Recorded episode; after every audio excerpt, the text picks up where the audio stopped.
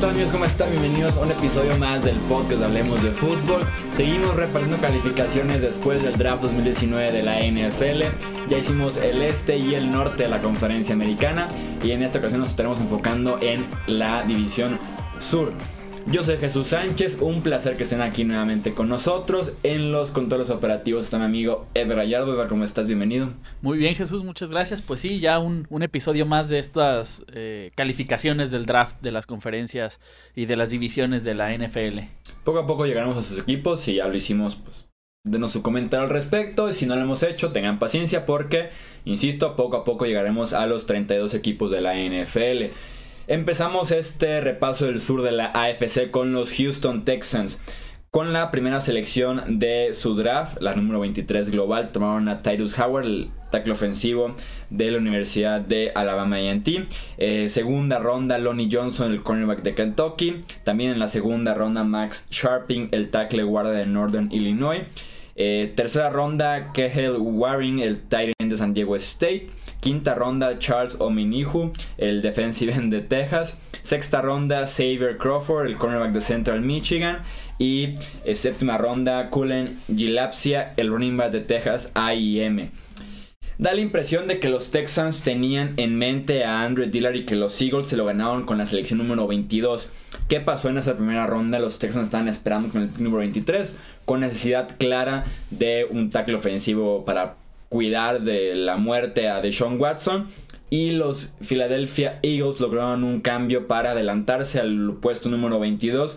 Y con ese puesto número 22 tomaron a Andrew Dillard. Dillard que era claramente el mejor tackle ofensivo disponible en ese momento después de Jonah Williams. Y desafortunadamente para Houston, o por lo menos lo que creemos que pasó desde mi punto de vista, es que Houston dice, ok, me quitaron mi tackle ofensivo que quería. ¿Quién es el siguiente mejor tackle ofensivo en el draft? Para ellos será Tyrus Howard y toman a Tyrus Howard. ¿Qué era lo correcto en este caso para los Houston Texans? Decir quién es el mejor eh, siguiente jugador en el draft sin importar posición, ignorar un poquito la necesidad e irse por el valor. Decidieron irse más por la necesidad de tackle ofensivo y tomaron a Howard en el que se cree eh, que va a competir realmente como tackle derecho por lo menos para iniciar su carrera en la NFL, lo cual sería un desastre de selección. Eh, porque la transición de la FCS, que la segunda división del fútbol americano colegial de los Estados Unidos, a la NFL va a ser complicada, si de por sí es complicada para cualquier línea ofensivo novato por la diferencia de velocidad y fuerza de los pass rushers de la NFL. Es mucho más difícil cuando vienes de la segunda división a la NFL.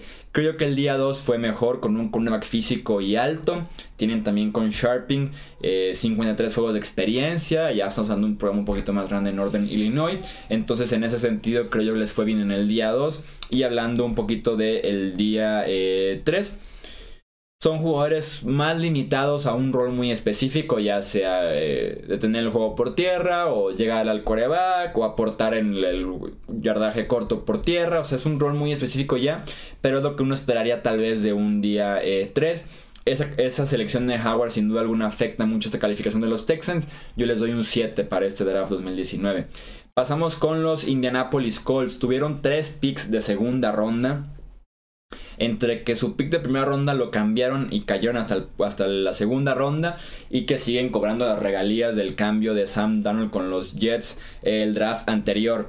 Su segunda ronda inició con Rock Yassin, el cornerback de Temple, siguió con Ben Banou, el defensive end de TCU y eh, cerró la segunda ronda con Paris Campbell, el receptor de Ohio State. Tercera ronda, Bobby Okereke, el linebacker de Stanford. Cuarta ronda, eh, Willis de Michigan State. Tuvieron dos quintas rondas, Marvel Tell, el safety de USC, y Jay Speed, el linebacker de Tarleton State. Sexta ronda, Gary Green, el defensive de Mississippi State. Y dos séptimas rondas, Jackson Barton, el tackle ofensivo de Utah. Y Javon Patterson, el centro de Ole Miss. Indy fue mis equipos favoritos en el draft. Escucharon ya el episodio de quienes fueron, en mi opinión, los mejores equipos. Ahí aparecen los Indianapolis Colts. Se hicieron de eh, la segunda ronda de Washington, bajando justamente en este cambio que les digo, del 26 al 46. De pasada siguen acumulando selecciones del próximo eh, draft. Chris Ballard, su GM, es prácticamente un genio para moverse a lo largo del, eh, del draft board cada año que ha estado con los Colts. Rock Yacine es un cornerback titular en la NFL con ese físico. Tienen ahora una excelente pareja de esquineros con Pierre Desir, la revelación del año pasado de un lado, y del otro a, Rock Yacine siguen también eh, convirtiendo esta defensiva en una defensiva super atlética. Vanogu es un defensivo que justamente encaja en este eh, esquema. Suma más y más velocidad lateral a lateral a esa defensiva. Justamente hablando de velocidad, tenemos que hablar de la selección de, de Campbell, del receptor de Ohio State. Es de genios tomar a Campbell teniendo ya esos jugadores en el resto de la ofensiva. Complementa perfectamente bien a Devin Funches y T.Y. Hilton. Es el, es el Nelson Aguilar de esa ofensiva. Recordemos que eh, tiene ese esquema ofensivo que hizo campeón a Filadelfia hace un par de temporadas. Devin Funches podría estar cumpliendo con ese rol de Ashon Jeffrey como un eh, receptor de zona roja, un receptor de posesión, terceras y cortos, gana con su físico. T.Y. Hilton como en este rol de Torrey Smith, que se encarga de estirar el campo verticalmente y mientras Devin Funches está uno a uno con el, con el corner número uno, T.Y. Hilton estirando el campo eh, de esa manera. Eh, Nelson Aguilar, en este caso Paris Campbell, puede estar trabajando las rutas intermedias, trabajando el centro del campo de una manera perfecta para esa ofensiva. O cree que es otro linebacker rapidísimo para ir con Darius, con Leonard, el actual novato defensivo del año, que también es un linebacker sumamente veloz es un safety que también te puede jugar un poco de cornerback, otro superatleta a la defensiva. Insisto, me gustó mucho el draft de los Indianapolis Colts, les doy yo un 9.5. Hablemos ahora de los Jacksonville Jaguars. En su pick de primera ronda, séptima selección global, tomaron a Josh Allen, defensive end de Kentucky. Segunda ronda, Jaguan Taylor, el tackle ofensivo de Florida. Eh, dos picks de tercera ronda, Josh Oliver, el end de San Jose State. Y Quincy Williams de eh, Murray State. Tenemos en la quinta ronda a Riquel Armstead, el running back de Temple. En la sexta ronda a Garner Minshew, el, el quarterback de Washington State. Y en la séptima ronda, Don Tavius Russell, el tackle defensivo de Auburn. Jacksonville fue los grandes ganadores, de los grandes beneficiados de dos picks en el top 6 del draft. Primero Clarlin Fair con el pick número 4 y después Daniel Jones con el pick número 6. ¿Por qué? Porque empezaron a caer los mejores jugadores del draft porque Oakland y Nueva York respectivamente se empezaron a apresurar un poquito con sus selecciones, así que Josh Allen cayó hasta el puesto número 7. Allen toma el lugar de Dante Fowler Jr. como especialista para llegarle al coreback. Tuvo 17 capturas de coreback la temporada pasada en la división, una conferencia más complicada del fútbol americano colegial de los Estados Unidos. En el caso de eh, Jawan Taylor, para muchos era considerado el mejor tackle ofensivo de este draft. Según Jacksonville lo estaban considerando también con la séptima selección global, así que de todos modos, a pesar de que ignoran a Taylor en esa selección global número 7, les cae de, todos modos al final eh, ya en la segunda ronda. Un problema de rodillas hizo que cayera, creo que ahora pueden tener un muy buen tackle derecho eh, protegiendo a Nick Foles o un excelente guarda, creo que te puede jugar cualquiera de las dos posiciones. Oliver suma como Tyrant especialista en recibirlo por el centro del campo, sumarle armas a Nick Foles, que es la gran inversión y la gran esperanza de esta franquicia.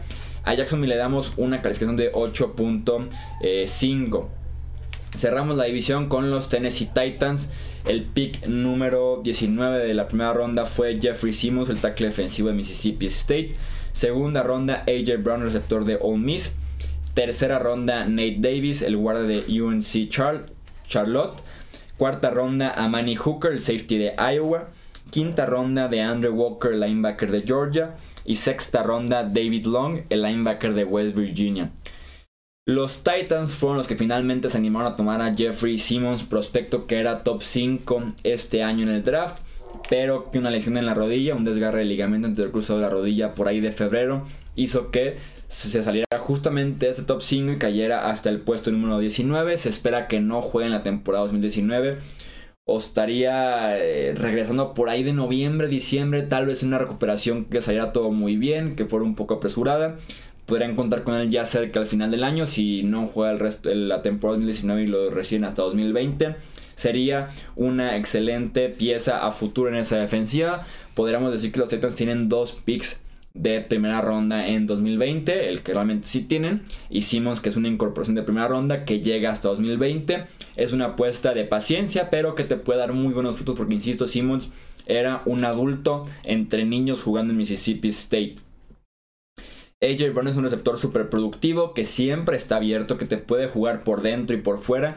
Y también complementa muy bien a Corey Davis, que es el receptor número uno de su ofensiva. Y a Adam Humphries, que fue la inversión en esta agencia libre, que también te puede jugar por dentro y eh, por fuera. Davis tiene el potencial real de ser el guardia de derecho titular en la semana 1.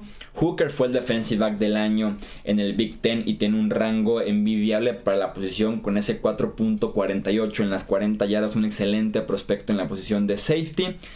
Calificación para los Titans depende totalmente de cómo te sientas respecto al pick de Jeffrey Simmons. En mi opinión me gustó, es una inversión a largo plazo, una inversión que vale la pena ya a partir de ese rango del veintitantos hasta el 32 de la primera ronda. Así que yo le doy a los Titans una calificación de 8.5 en este draft 2019. Los leemos ahora ustedes en los comentarios qué opinan de esta división en el draft 2019. O también los leemos en Twitter, Facebook e Instagram como Hablemos de Fútbol. Yo soy Jesús Sánchez, muchas gracias nuevamente por estar ahí con nosotros y nos escuchamos en el próximo episodio. Hasta luego.